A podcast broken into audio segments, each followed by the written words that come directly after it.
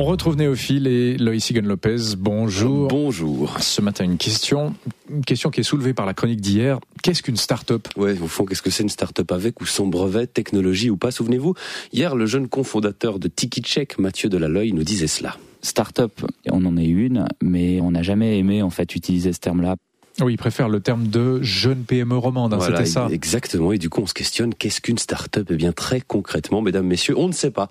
La réponse universelle à cette question, eh bien, n'existe pas. Ça veut dire, Loïs, que tous les matins dans votre chronique, vous nous parlez des start-up, mais au fond, vous savez pas ce que c'est. Eh bien non, quelle imposture, hein, me direz-vous maintenant que les masques sont tombés, on sait qu'il n'existe pas de définition officielle, eh bien on se la pose quand même cette question. On va essayer de trouver la substantifique moelle de ce que c'est une start-up. Euh, direction les États-Unis avec un auteur et entrepreneur euh, américain, Steve Blanc, il a beaucoup écrit sur le sujet. Il en ressort peut-être d'abord déjà une chose, eh bien c'est qu'une start-up n'est pas une version miniature d'une grande entreprise. Qu'est-ce que ça veut dire tout ça? Bah, Ça veut dire qu'une start-up cherche son modèle d'affaires, autrement dit, elle ne sait pas encore dans cet état comment faire de l'argent avec son produit ou son idée, autrement dit, la start-up c'est un état instable, un constat corroboré par Damien Van Harter. Euh, c'est un confrère que j'ai appelé pour ce sujet, il est journaliste et entrepreneur en Belgique, observateur s'il y en a de cet écosystème. Ah, une start-up, pour moi, c'est un état le plus instable possible d'un projet qui euh, ne sait pas trop quel est son produit, ne sait pas trop à qui il s'adresse, ne sait pas trop si effectivement il y a un marché et il y a un problème euh, auquel il s'attaque et qui n'a absolument aucune idée de comment gagner de l'argent.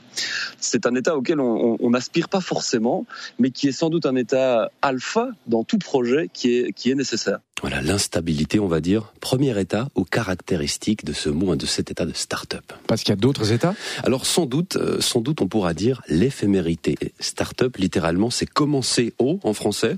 Alors c'est d'abord un état comme la jeunesse qui n'est pas éternel, cet état est temporaire. Alors combien de temps cet état dure? Ah ben Là, Simon, vous en demandez un peu trop. Certains bah disent deux ans, d'autres trois, d'autres cinq ans, comme le cofondateur du plus grand accélérateur nord-américain. Lui parle de cinq ans. Il fixe une sorte de limite comme ça à 10 ans, mais en fait, cette limite eh bien, n'est pas vraiment figée. On a parlé d'instabilité, d'éphémérité, deux notions qui vont assez bien ensemble. Troisième notion que l'on retrouve dans la littérature à ce sujet, eh bien, c'est le potentiel, plus particulièrement le haut potentiel haut potentiel de croissance. Voilà, de croissance ou de revenus, ou les deux, ça dépend si on est en Asie, euh, en Amérique ou en Europe.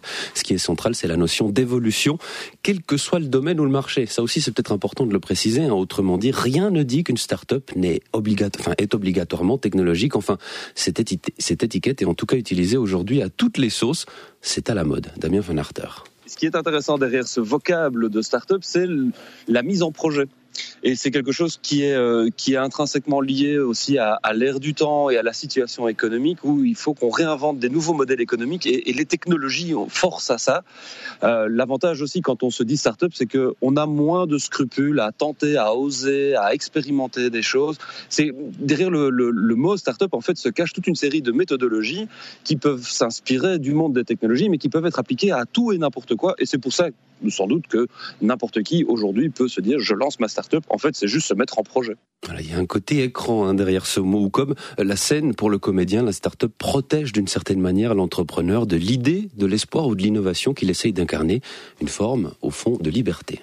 Et c'est vrai que le fait de se définir comme étant une start-up, ça permet de dépasser ce, ce, cette espèce d'opprobre qui peut tomber sur la tête des gens qui plantent des boîtes ou qui font faillite. Quand on est une start-up, 99% des start-up, peut-être un petit peu moins, 90% des start-up se cassent la figure au bout d'un an. Et c'est tout à fait normal et c'est tout à fait accepté. Voilà au fond hein, ce qu'on peut dire, la start-up, ce moment, cet état instable, éphémère, évolutif dont le destin est, dans la plupart des cas, l'échec. Au fond, start-up, hein, une start-up, c'est un état d'esprit, une conception de l'esprit aussi, un mot nouveau, un héritage assez récent de cette dot-com bubble, la bulle Internet des années 2000. Un mot jeune, lui aussi instable et à fort potentiel aujourd'hui, enfin en tout cas pour l'instant. Alors est-ce qu'il perdurera? Ça, on ne sait pas, mais en attendant, ici, eh bien, on l'utilise. Vous voyez que vous êtes arrivé à une tout à fait convaincante définition de la start-up. oui, c'est pas si clair que ça, mais il y a des pistes. C'est un état. C'est un état. instable. C'est un état instable. Je vois ça très gazeux en tout cas. oui, c'est gazeux. ben voilà, la start-up est gazeuse.